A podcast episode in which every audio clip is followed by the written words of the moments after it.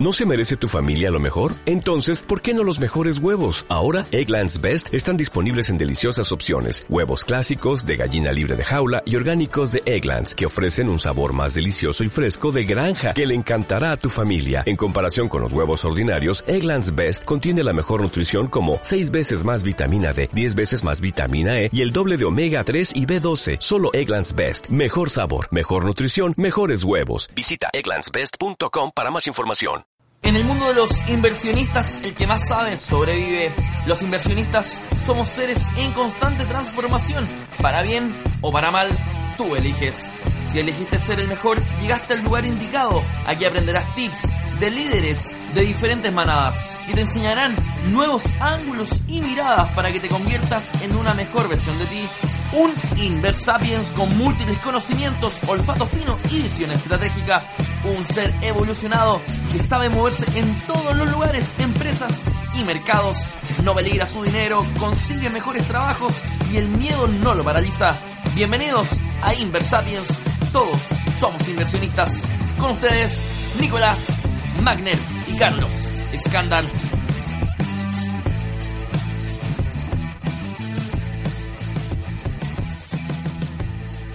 ¿Cómo están amigos? Bienvenidos a otro episodio, el episodio número 7 de Inversapiens. Sí, ¿Cómo ya vamos están por todos siete. por allá, al otro lado del audio? Un gran saludo, mi nombre es Nicolás Magner y soy uno de los anfitriones de este queridísimo y cada vez más grande podcast de inversiones. Sí, Nico. eh, bueno, saludo a los Inversapiens. Eh, hoy día es un tema más técnico que de lo que veníamos hablando, ¿cierto? Del último capítulo que fue mm, que fue que, que no fue tan técnico como el de, el de introducción a las acciones. Eh, así que bueno, motivado de empezar con inversión inmobiliaria. Vale, vale, sí. Eh, nosotros lo que estamos haciendo es ir organizando un calendario de contenido que obviamente tú tienes todo para decir, así que nos puedes conectar en cualquiera de nuestras eh, eh, formas, en nuestra página web o a través de, mm, eh, a través de iTunes, dejarnos tus comentarios. Y, y nada, pues nos vas diciendo los temas que te van gustando y nosotros vamos obviamente desarrollando contenido en base a eso. ¿ya? Pero básicamente tenemos un calendario que está distribuido en, en temas eh, en temas financieros o de inversiones más de conocimiento, más de formación. Y también tenemos un bloque de temas que son más relacionados con hábitos y con habilidades y con mentalidad, que también creemos que es absolutamente Claro, claro. necesario para eso. Sí, es decir, formación de un inversionista propiamente tal, porque creo que muchos de los que nos escuchan están partiendo y también tenemos contenido más, más, más, más teórico, eh, más técnico, como acciones como, y, y como, como mercado inmobiliario, y eso es lo que queremos, pues ir desarrollando estos, estos diferentes ámbitos de las inversiones de a poco, un paso cada uno, un paso a la vez. Sí, bueno, y para eso lo que hicimos hoy día es desarrollar un podcast de introducción a la inversión inmobiliaria. Eh, porque bueno, nosotros un poco para darle contexto a los que están escuchando en otros países, ustedes saben que nosotros somos Chile, desde, estamos grabando desde Chile. Chile es una economía bien particular en varias cosas, pero, en- pero si hay algo que la identifica eh, bastante es la, lo competitivo o lo, lo veloz del mercado inmobiliario, que tiene que ver con todo el mercado de gente que compra bienes raíces, que en este caso podrían ser propiedades, que pueden ser casas o departamentos, ya sea para poder vivir en ellos y satisfacer obviamente la necesidad de, de vivir en un lugar o eh, arrendarlo, es decir, comprarlo para, para obtener renta inmobiliaria. Sí. Y eso es, en Chile es bastante común, entre comillas, común, tiene sus particularidades, pero, pero es un excelente mercado para poder conversar y poder aprender respecto a ser inversionista. Sí, pues, partamos por el principio. ¿En qué, para, que la gente nos conozca un poco, eh, con respecto a la inversión inmobiliaria, en qué punto estamos nosotros? Voy a partir yo. Yo hoy día eh, les digo que mi experiencia es, yo ya pedí un crédito de consumo por diferentes razones, ¿ya? y hoy día ya estoy en el, en el 85% del, del, del, de la plata total para el primer pie de un departamento de 2.500 UF. Es decir, de acá a dos, tres meses ya debería negociar con los bancos. En esa etapa estoy. Y además, hace un año, un año y medio más o menos, tomé un curso contigo que tú hiciste en, en el hotel. ¿En qué hotel? En el Sheraton. Boulevard, sí. En el Boulevard. Que fue de dos días, más o menos unas 12 horas. Estuvo bueno ese curso. Bueno, de hecho fue el primer pase para, para que esto se, para que esto ocurra. Eh, así que esa es mi situación actual. ¿Cuál es la tuya, Nico? Bueno, yo em, trabajo harto con temas de inversión en general. Ustedes saben que yo hago clase y me dedico a eso.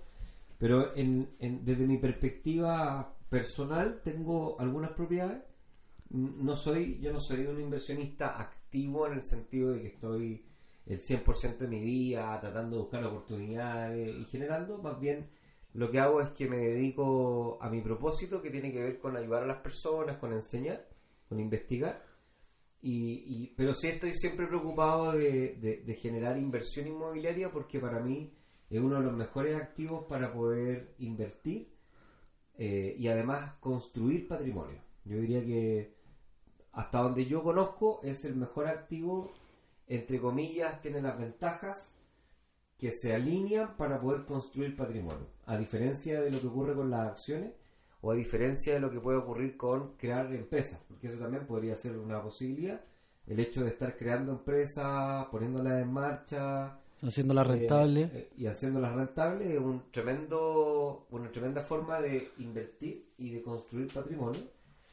Eh, las acciones también son una muy buena forma porque eh, tú pones tu dinero en las empresas y las empresas van haciendo su trabajo día a día y eso a ti te va generando una rentabilidad y tú prácticamente no haces nada. O sea, es el activo, el activo de los flojos, diría yo, las acciones, porque basta con invertir en una acción o en un portafolio de inversiones y con eso es suficiente.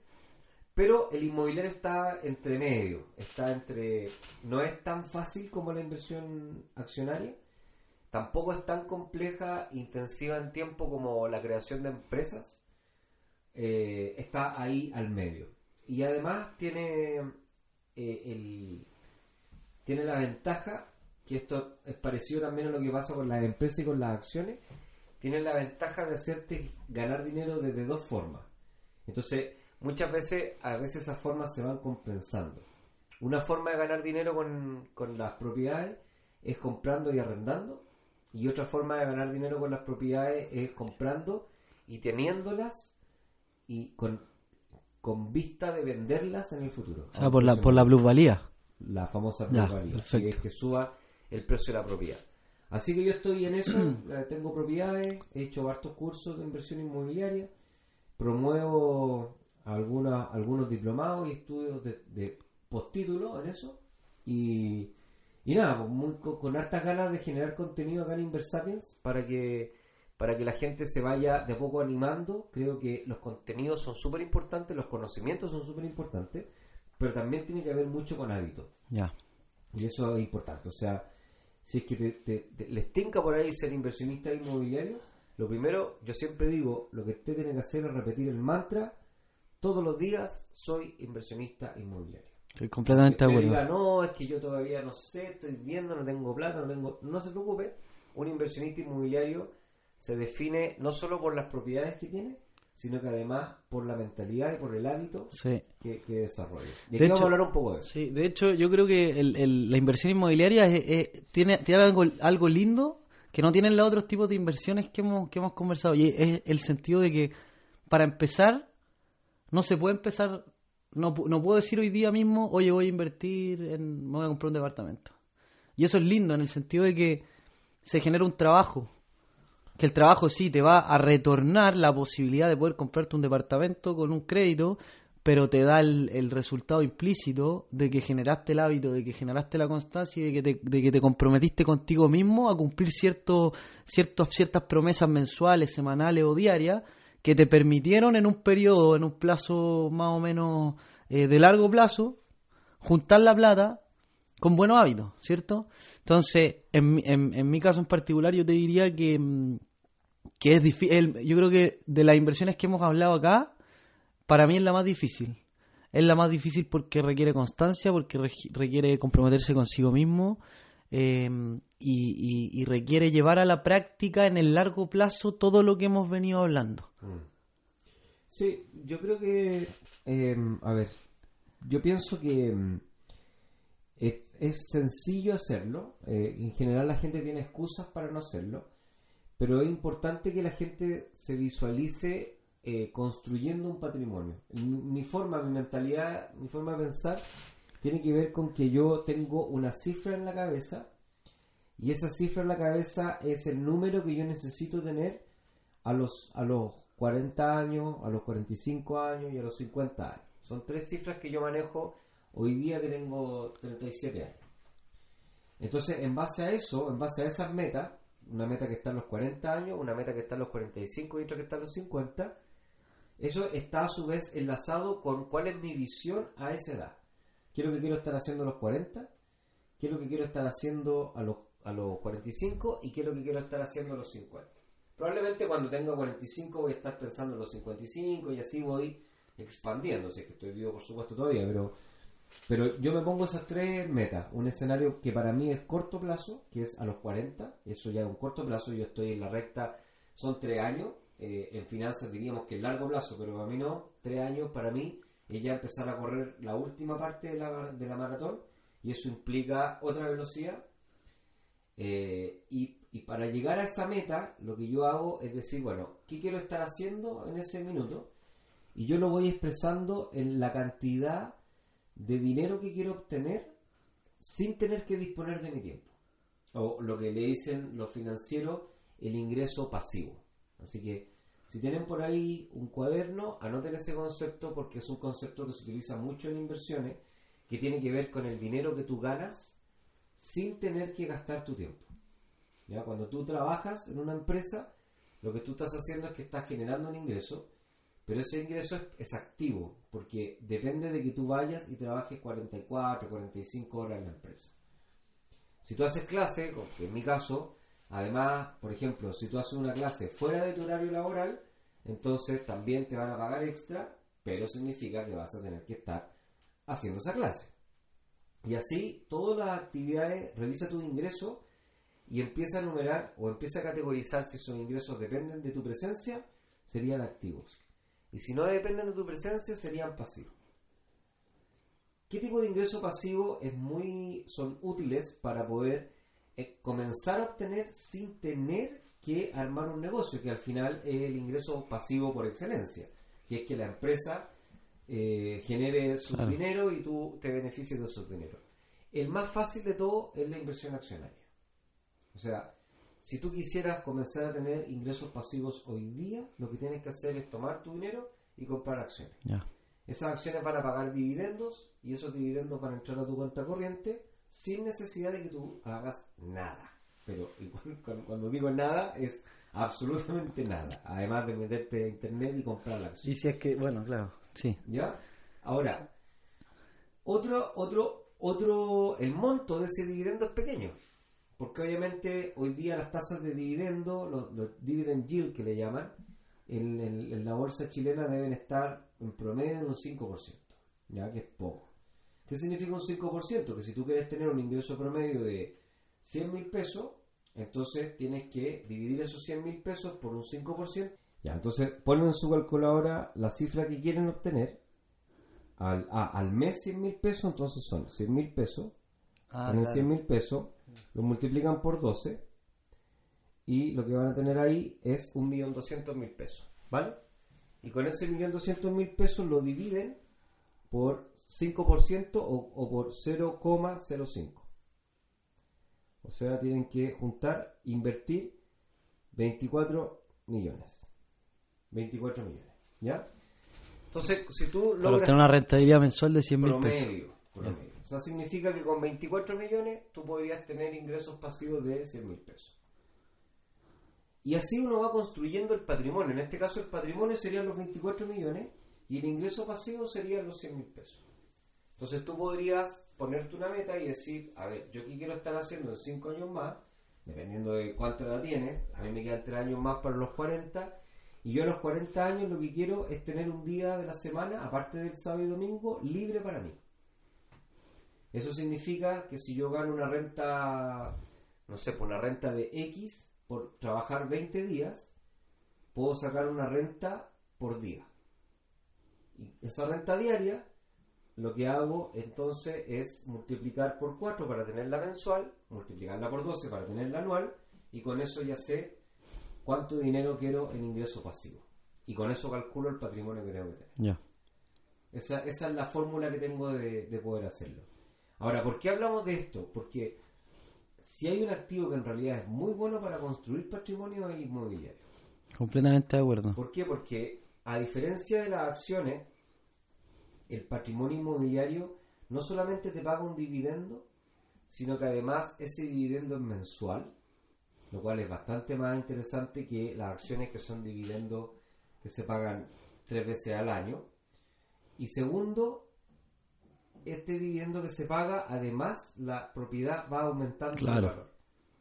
Entonces tiene un efecto de plusvalía. Claro, las acciones puede ser que bajen. La acción- lo- las propiedades también. ¿ah? ¿Sí? Las propiedades Ah, no también. sabía eso. Sí, las propiedades también. Lo que pasa es que nosotros hemos estado viviendo los últimos 20 años ¿Ya? en Chile han sido escenarios de solamente aumento de, eh, De la plusvalía. Pero, eh, pero también han habido casos emblemáticos en el mundo en donde los precios de las propiedades se desploman. Pasó, por ejemplo, en Estados Unidos en el, en el 2008, pasó también en España en el 2012, eh, que es cuando... ¿Cuánto los mercados- caen, más Los menos? mercados inmobiliarios aumentaron tanto de valor que los precios Explota, después se desploman. explota. Son las famosas burbujas inmobiliarias. Se desploman un 50, 60, 70%. Es significativo. Ah, es harto. Es significativo, sí. Eh, pero bueno, es, es menos probable que eso ocurra, así que una buena opción es ir construyendo este patrimonio a través de comprar eh, propiedades. Entonces, eso es lo que uno hace, uno va teniendo acciones, va teniendo renta inmobiliaria y esa es la mejor mezcla para poder construir tu propio patrimonio y que ese patrimonio te genere ingresos pasivos. Entonces, ya, la inversión inmobiliaria nos sirve para el largo plazo para poder aumentar nuestro patrimonio. Pero tenemos que empezar.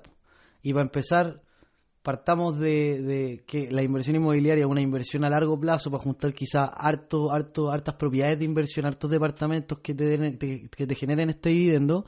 Eh, pero hay que partir por el primero y quizás el más difícil. Es donde uno aprende todo el know-how de, cómo de cómo negociar con los bancos, de dónde comprar, porque al final uno parte con, con dudas súper súper básicas, que es, tengo 15 comunas en Santiago, las 15 tienen su propia plusvalía, no sé de dónde obtener esos datos, entonces, antes de juntar la plata, que es un primer hábito súper importante, también tengo que decir dónde compro el departamento. Y también hay cosas, hay cosas acá que en la, en la inversión inmobiliaria que es, por ejemplo, si el, el- departamento da al lado sur, al lado norte, te va a generar una diferente plusvalía. Si es del séptimo piso o del primero en el centro, también te va a generar otra plusvalía. Entonces, hay muchas dudas básicas que, que son, ya, primero cómo empezar.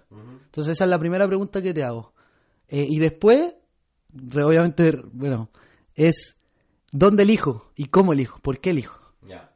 Mira, lo primero que yo le diría a los Inversapiens, a la tribu, que tienen que bajar un poco, bajar la bajar el estrés al, al respecto. Yo, yo te diría que la mejor forma de empezar está a la mano y es levantarse mañana y repetir cinco veces soy inversionista inmobiliario. Yo soy un inversionista inmobiliario. Y con eso, si eso lo hacen, muchos se van a reír. Yo sé que todo el mundo es un poco friki esto, que un profesor de finanzas te diga eso. Pero créeme que cuando uno se levanta todos los días y repite, empieza a hacer. Empieza a hacer. No a hacer. Empieza Entiendo. a ser inversionista. Y cuando tu cabeza se programa con una identidad, entonces lo que empieza a hacer es que empieza a tomar decisiones como si fuera esa identidad. Entonces eso es lo más importante y es súper fácil. No, no hay que hacer un curso y estresarse, no, es simplemente hacerlo. Ahora, cuando uno quiere desarrollar una identidad es importante hacerlo de a poco, porque la cabeza, por definición y por biología, es floja. Nuestras cabezas, nuestros cerebros son flojos. Así evolucionamos y eso nos valió el éxito que tenemos hoy día como especie. O sea, nuestra cabeza siempre va a maximizar o va a minimizar el esfuerzo para alcanzar un resultado. ¿Qué significa? Que si tú te pones demasiadas actividades en un día para comenzar a ser alguien, la cabeza pronto se va a cansar y va a comenzar a engañarte de que en realidad no es para ti o todavía no, o esperemos en el próximo año, o algo va a inventar para convencerte de que no es necesario hacer ese esfuerzo. Entonces, es importante que la audiencia comience a hacerlo con pequeñas actividades al día y ojalá actividades que sean muy fáciles de implementar. Entonces, eso sería para los que no saben absolutamente nada, nada, nada, nada de esto. Para las personas que ya saben algo y que por lo menos ya, se sienten un poquito más vinculados al mercado inmobiliario, lo que yo les diría es que tienen que empezar a formar ahorros. Tienen que construir un ahorro. Para construir un ahorro, eh, lo que tienen que hacer es lo siguiente. Piensen en una zona donde les gustaría invertir. A mí me gusta invertir en zonas que a mí me gustan. ¿Ya? No, no soy un inversionista que anda capturando rentabilidades ni oportunidades, sino que yo simplemente digo dónde me gustaría tener una propiedad. Una vez que escojo un lugar donde me gusta, lo que hago es que abro el diario, me meto a internet y busco el precio de las propiedades. Si el precio de las propiedades son 3.200 UF, por ejemplo, o 3.200... ¿En dónde te metí, Nico? ¿Portal inmobiliario? Sí, sí, portal Ya. inmobiliario, cualquiera de esas. Eh, Tok Tok, portal inmobiliario generalmente, si son 3.200 UFs, unidades de fomento, aquí hay que internacionalizar un poco para que la gente entienda. Acá en Chile nosotros tenemos una moneda, entre comillas, porque no es moneda, sino que es una forma de ponerle precio a las cosas que indexe a la inflación, que es la famosa unidad de fomento. Y esa unidad de fomento hoy día es equivalente a 28 mil pesos Vein- Eh, 28 mil pesos, casi exacto. 28 mil pesos chilenos que eh, llevado a dólares son más o menos 50. mm, son más o menos perdón eh, 30, 40 40 dólares más o menos ¿ya? 40. 40 dólares más o menos entonces cada UF son 40 dólares ahora si es que yo eso lo quiero llevar a plata a, a pesos chilenos o sea lo quiero llevar a pesos chilenos lo voy a llevar a pesos chilenos acá eh, de las calculadoras, vamos, anotemos ahí tener una, una calculadora muy grande para el próximo capítulo. No puede ser que no tengamos calculadoras. Si lo quiero llevar a peso, entonces eh, lo que hago es que son 3.200 UF a, a 28.000 pesos o a 40 dólares. Eh, tengo, son 89, 89 millones, 90 millones de pesos. Entonces, cuando tú tienes 90 millones de pesos, lo que tú tienes que hacer ahora es decir, bueno, ¿con cuánto dinero yo podría optar a que una institución financiera me prestara el dinero? Y acá en Chile, los, los, los bancos la, y la mutuaria prestan dinero eh, con un 80%, por lo menos un 80%. O sea, significa, o sea, máximo, perdón, un 80%. Hay excepciones. O sea, pero- significa que tú tienes que poner el 20% de la inversión. Entonces, si tenemos 90 millones, calculamos ahora el, el 20% y son 18 millones. Entonces tenemos que tener 18 millones de pesos para poder optar a un departamento de 3.200 UF. 200 UF. Hay más cosas, más detalles, pero bueno, eh, básicamente esa es la primera barrera a saltar.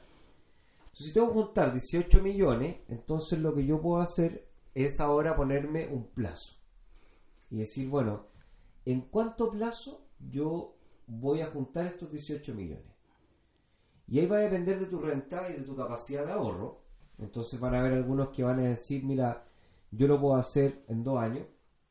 Y eso significa estar ahorrando a una tasa sobre 500 mil pesos mensuales. Otros van a decir, yo lo puedo hacer a cuatro años. Y otros van a decir, yo lo puedo hacer a seis meses. Claro. Pero dependiendo de tu calibre como inversionista, puedes llegar. Ahora, esos son 3.200 UF, que es un departamento relativamente bueno, bien ubicado. Pero también uno podría invertir en otro tipo de activos, como por ejemplo estacionamientos o bodegas. Y ahí uno podría llegar a valores de 200 UF, 300 UFs. Y eso significa tener un pie de 2 millones de pesos, un millón y medio, que es bastante más alcanzable para partir. Y se puede hacer también. Ya, o sea, tenemos esos dos tipos de inversión inmobiliaria. Estamos hablando de las propiedades físicas como departamentos y tenemos estas otras que son más baratas como estacionamiento. Estacionamiento, ¿Existe otro? Bodegas. Bodegas. Bodegas también se venden. Entonces, una forma es medir y decir, bueno, yo tengo 40 años, ahí detrás, del, detrás de los auriculares, no sé cómo decir, vamos a tener gente que tiene 35, 40 años, que tiene rentas mensuales que le van a poder generar, le permiten, perdón, generar un ahorro de 500, 600 mil pesos mensuales. Hay otros que están partiendo y que van a poder tener metas de ahorro de 100, 200 mil pesos. Dependiendo de eso, tú puedes calcular tu capacidad de ahorro y ver cuánto dinero podrías juntar. Puedes hacer el ejercicio inverso. Juntas, eh, calculas cuánto dinero puedes juntar en un año y a ese dinero que juntaste en un año lo divides por punto 2, por 0,2. Y ahí vas a tener a qué activo tú podrías, eh, tú podrías invertir. Obviamente pidiendo un dinero en el banco. Ya, pero entonces, primer paso, créete el cuento. Mentalidad, mentalidad. Créete el cuento. Porque Desde, esto- esto- desde hoy día eres inversionista inmobiliario. No importa si tenéis plata en el banco, no importa si tenéis plata en tu cuenta, Todo si tenéis plata en el bolsillo. Créete el cuento. Desde hoy. ¿cierto? Y, segundo paso, lo hablamos el capítulo pasado, ahorro según tus propias capacidades, según tu propio trabajo, según tu propio bolsillo y tu propio contexto. Importante, tiene que ser algo que no te estrese. Porque si tu cabeza Buen punto. se estresa, se va a alejar. Te va a engañar de alguna Buen forma. punto. Te va a convencer, el impostor te va a decir, mira, la verdad, el mes que no alcances a llegar a esa meta porque te pusiste una meta muy alta, tu impostor te va a decir, mira, la verdad es que el ahorro no es para ti, mejor preocúpate de Claro. otra cosa, mejor ahora este año eh, cultiva tu huerta, eh, practica un deporte, te va a engañar de alguna forma para tener que sacarte el estrés de tener que estar ahorrando. Entonces es importante que definitivamente no te genere un estrés. Ya. Si no, te vas a salir de ahí. Así que son pequeñas pero grandes pasos. Entonces, mentalidad, repite, eh, soy inversionista inmobiliario, soy inversionista puede ser, soy inversionista inmobiliario todos los días. Y vas a empezar a jugar el rol. Y después de eso, comienza a generar pequeños ahorros. Mil pesos diarios, cinco mil pesos diarios, diez mil pesos diarios, dependiendo de tu renta. Claro.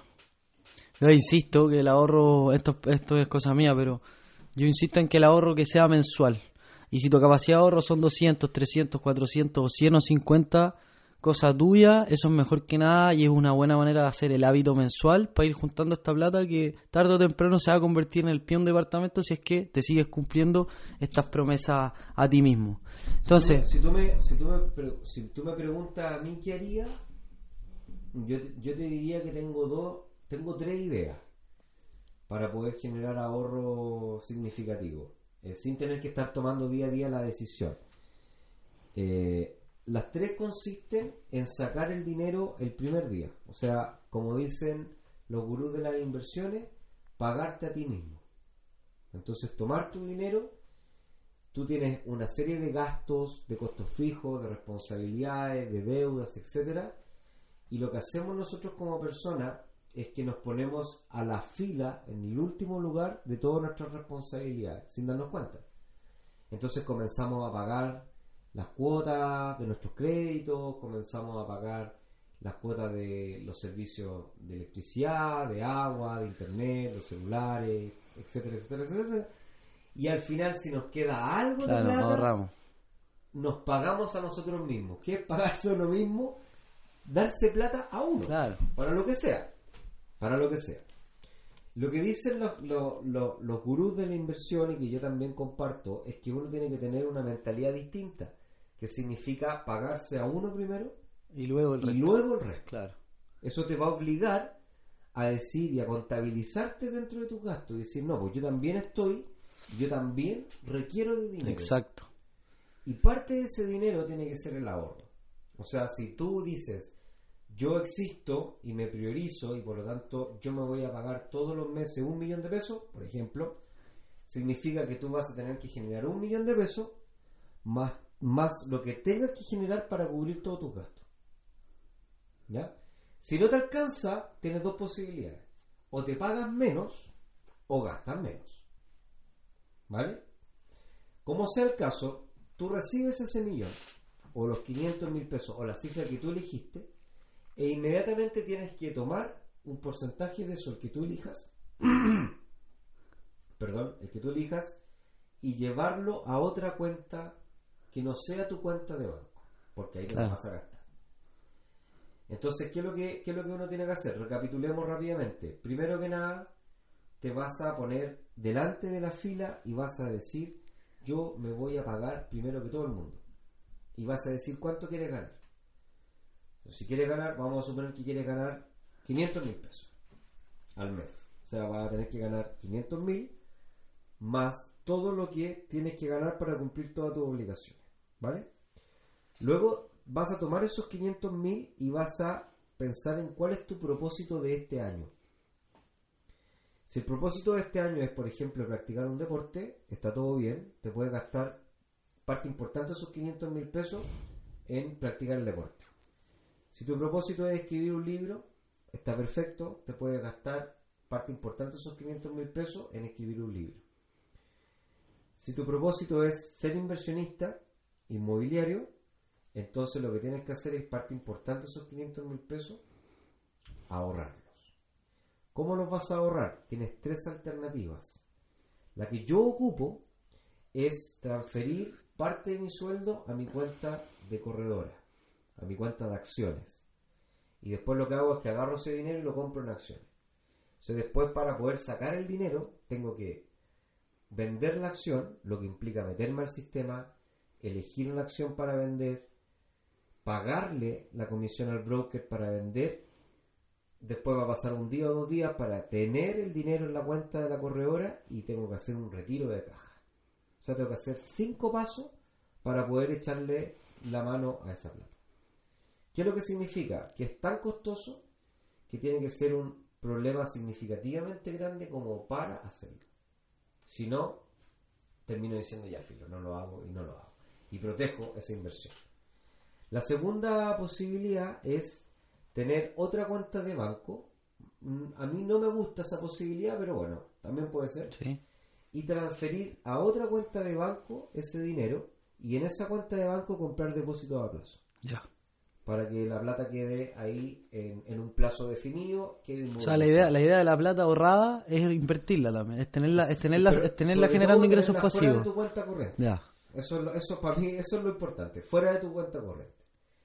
Y la tercera, en, en orden de recomendación, es sacarla de tu cuenta corriente hacia un fondo mutuo. Ya. Y tenerla en un fondo mutuo, y ahí la ventaja es que la gente va a administrar el dinero por ti, la desventaja es que las comisiones son más altas. Ya.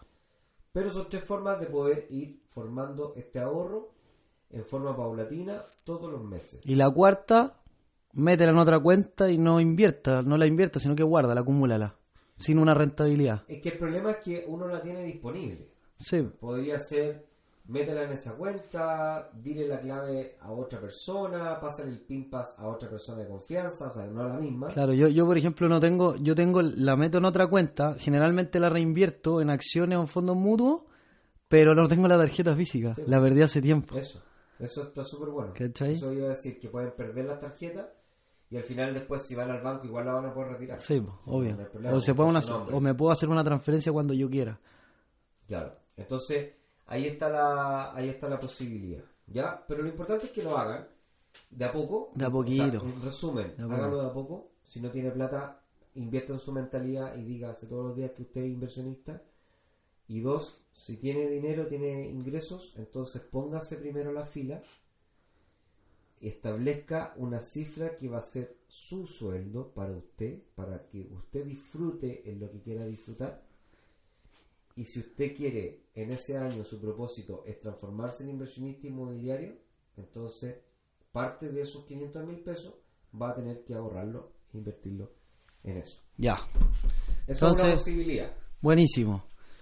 Supongamos que algunos, algunos ya partieron, otros están partiendo. Pero pasa el tiempo, generan este hábito de ahorro mensual de pagarse a sí mismos primero, ¿sí? Reinvierten la plata, se dan cuenta que pasó un año, dos años, tres años, lo que sea de cada uno en su propio contexto, y se dan cuenta que entre los fondos mutuos, los depósitos a plazo y las acciones, juntaron un capital suficiente para el pie de un departamento. ¿ya?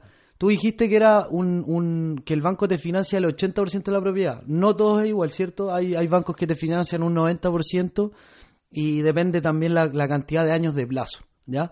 Pongamos el caso de un 90% y me doy cuenta que hay un hay un hay un hay un departamento de 100 millones de pesos, ¿sí? Estamos hablando más o menos de 150 mil dólares, ¿sí? Que son en UF, ¿cuántos serán en UF? Eh, 30 y- son como 4 mil. Son como, claro, 3.800 UF, más o menos. 3.800 UF. Y juntamos el 10%, es decir, más o menos 10 millones de pesos, 9 millones de pesos, ¿sí? Eh, 15 mil dólares. Tenemos la plata, pero, y, no, y nos hicimos el hábito, pero ¿dónde decidimos cómo comprar? Tú dijiste por gusto, ya. ¿Qué pasa si yo soy un poquito más técnico y no me, no me gusta el gusto? Yo quiero rentabilizar más mi propiedad, sea por dividendo o sea por plusvalía.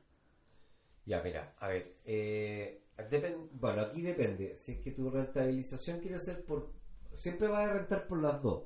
Pero no tiene que elegir una como, Como objetivo. Como, como, como principal Ya. driver o eje de rentabilidad. Entonces, si tu, si tu eje de rentabilidad va a ser la plusvalía, lo que uno debería privilegiar son propiedades en zonas de alta plusvalía o de alta expansión. Ya, ¿Cómo calculo la plusvalía, profe?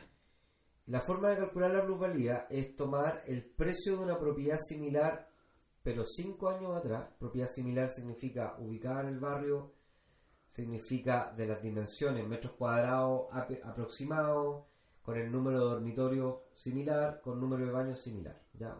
Una, una, una compañía, o sea, perdón, una propiedad se compara en esos cuatro características: zona, ubicación, eh, tamaño en metros cuadrados, número de dormitorio y número de baño. Perfecto. Entonces, tenéis que buscar una similar, pero buscando en sitios hace 5 años atrás. ¿Y cómo busco en sitio año- cinco años atrás? ¿Me meto a portal inmobiliario? y busco? no, en porta- no sé si en portal inmobiliario habrá datos históricos, pero Yo- lo que yo uno no se creo. puede meter es a, a- a diarios de propiedades. Por ejemplo, el Mercurio tiene... Hace cinco años. Hace cinco ah, años. qué buena. Sí. O puedes ir a alguna biblioteca. Ya. Si vais a la biblioteca, por ejemplo, nacional, eh, ahí podéis ver cualquier diario de 5 años atrás y te buscas una propiedad que sea similar o busca, te buscate cuatro y sácate un promedio. Ya hagamos un roleplay, para que sea incluso más explícito. Tengo cinco propiedades que me gustan. Más o menos las cinco están en los 150 mil dólares o 3.800 UF. ¿Sí? Tengo una en Vitacura, otra en Las Condes, otra en el centro, otra en San Miguel y otra en Providencia. ¿Qué hago? Voy, eh, me meto al Mercurio, veo si puedo ir a un diario hace cinco años Sí. y busco propiedades que tengan más o menos la misma cantidad de metros cuadrados, baños, eh, dormitorio y que estén más o menos en, la- en el mismo En sector. el mismo sector. Barrio, no, no sirve comuna, tiene que ser a nivel de barrio. Ya, barrio, barrio, barrio, barrio Misma más que común. misma Ya. calle.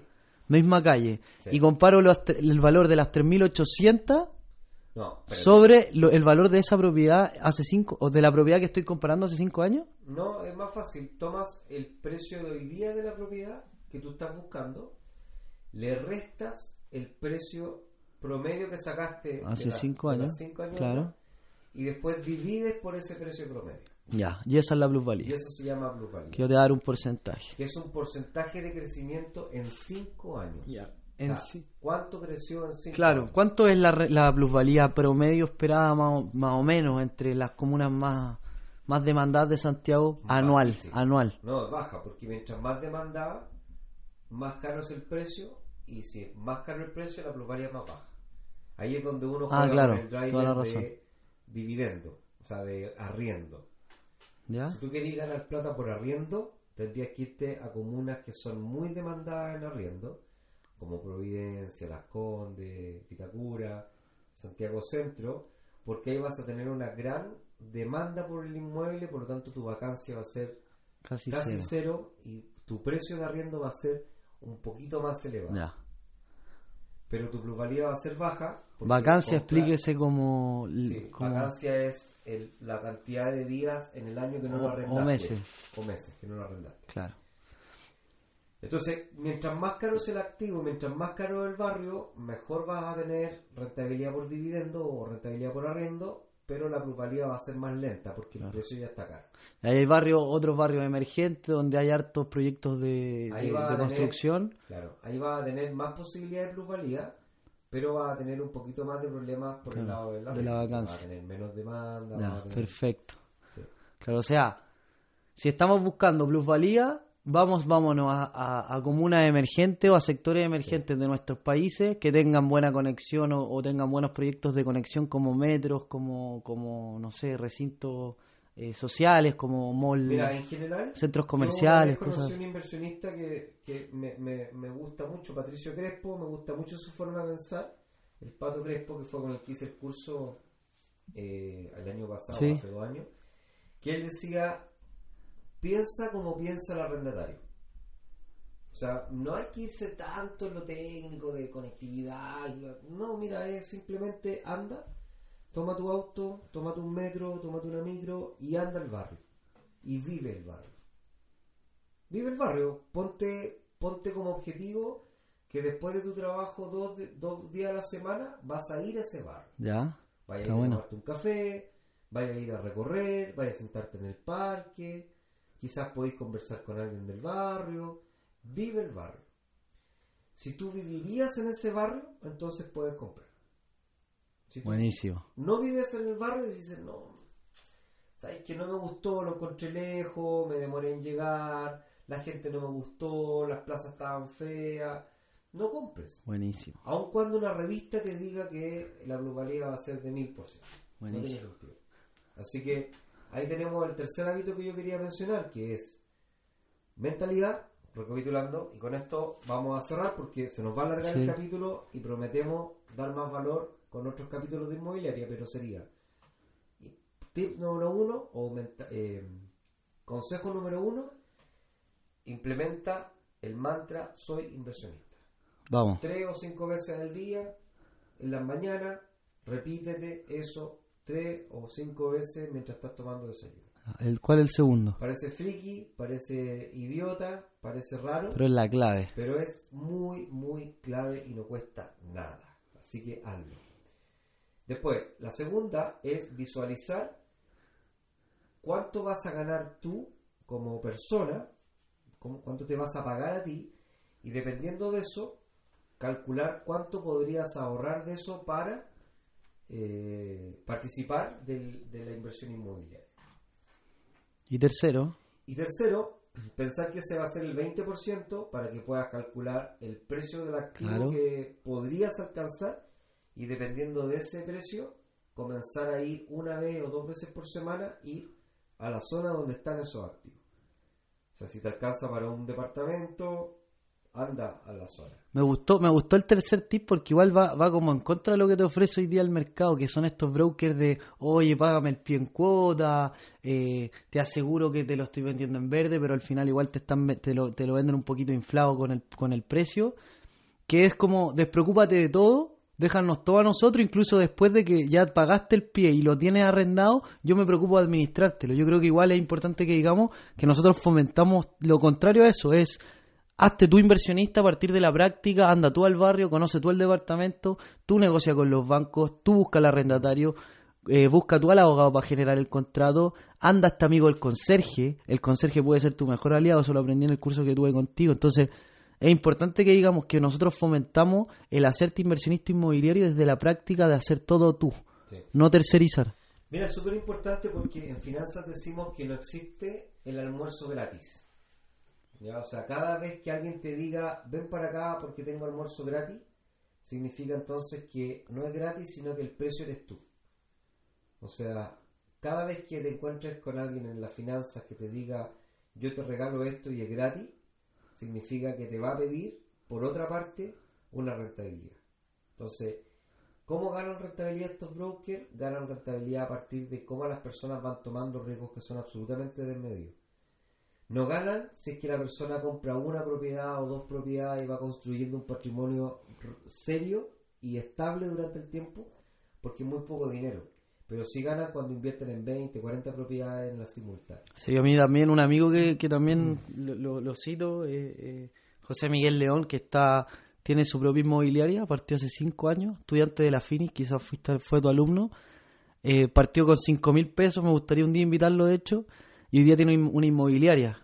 Me junté con él y me dijo, bueno, él se compró su propiedad y me contó que estos brokers lo que hacen también, y este es un dato que doy, es que claro, te venden un departamento que parece barato, pero al final te están dando del edificio el último en venderse, o el más complicado de venderse, o el que tiene Obvio. la vista al centro del departamento, que no le llega el sol, que tiene, que tiene mal acceso, Sí, claro. y ese, y eso a largo plazo afecta mucho en la plusvalía, en la vacancia y en la capacidad de venta final. Entonces hay que tener cuidado también con eso, por eso es importante conocer la propiedad que vamos a comprar. y vivirla. No, eh, eh, es mucho más sencillo. Recuerden que cuando uno le ha costado implementar un hábito, es porque la cabeza te ha engañado diciéndote que es muy complicado. El hábito de ser inversionista, queridos amigos míos, es inmensamente sencillo, muy fácil. Lo que pasa que muchas veces hemos tratado de hacerlo, pero hemos partido poniéndonos metas muy elevadas o actividades muy complejas de realizar. Eso hace que nuestra cabeza se frustra porque no la logramos hacer y nuestra cabeza termina repitiéndonos el mantra de que las inversiones no son para mí, yo no entiendo de finanzas, yo no sé, yo no sé, yo no sé, y por tanto te defines como una persona que no eres. Y eso entonces se repite en una conducta o en un hábito de no hacerse cargo de la finanza. En cambio, ¿cómo se corta ese círculo vicioso? Implementando estos tres pasos. Repítete que eres inversionista, ponte una cifra de ahorro. Si quieres puedes escuchar el podcast anterior, el capítulo anterior, donde hablamos un poquito más de ahorro. Vamos a seguir sacando podcast de ahorro. Y tercero, vive tu inversión.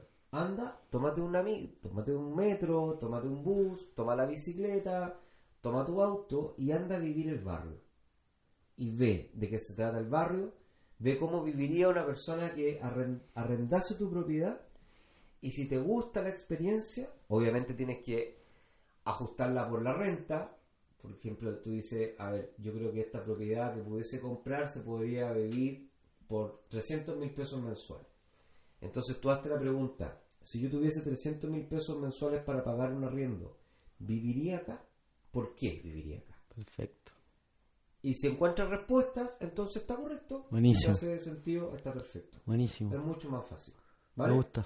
Creo que hemos logrado el objetivo. Eh, entramos en tierra derecha en inversión inmobiliaria. Sí, quedó, que- quedó harto tema pendiente. Esperamos sus comentarios, sus consejos, sus dudas y nosotros vamos a ir trabajando capítulo a capítulo en ir abordando e ir enseñándoles y agregándoles valor.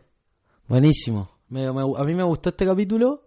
Eh, repito que siento que nos va a dar mucho más que hablar de inversión inmobiliaria y los que estén interesados y juntando la plata para su primer departamento de inversión van a quedar ahí esperando el próximo capítulo que quizás cuando eh, se viene más pronto que tarde pero para hablar de lo que sigue de cómo calcular plusvalía de cómo negociar con los bancos eh, de cómo encontrar al arrendatario de qué tiene que ir en el contrato que son cosas del know-how que hay que tener y que bueno, eh, la idea es que con el pasar de los capítulos todos vayamos en esta tribu aprendiendo esas cosas. Sí, claro. sí.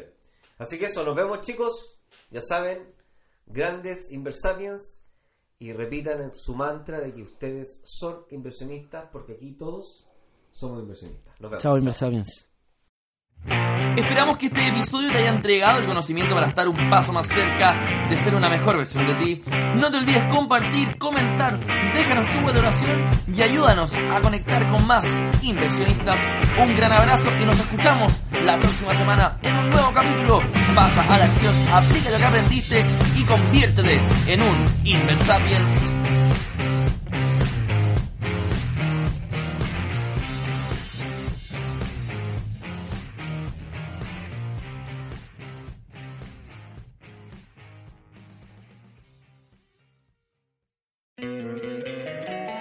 encantaría tener 100 dólares extra en tu bolsillo? Haz que un experto bilingüe de TurboTax declare tus impuestos para el 31 de marzo y obtén 100 dólares de vuelta al instante. Porque no importa cuáles hayan sido tus logros del año pasado, TurboTax hace que cuenten. Obtén 100 dólares de vuelta y tus impuestos con 100% de precisión. Solo con Intuit TurboTax. Debes declarar para el 31 de marzo. Crédito solo aplicable al costo de la presentación federal con TurboTax Full Service. Oferta sujeta a cambios o cancelación en cualquier momento.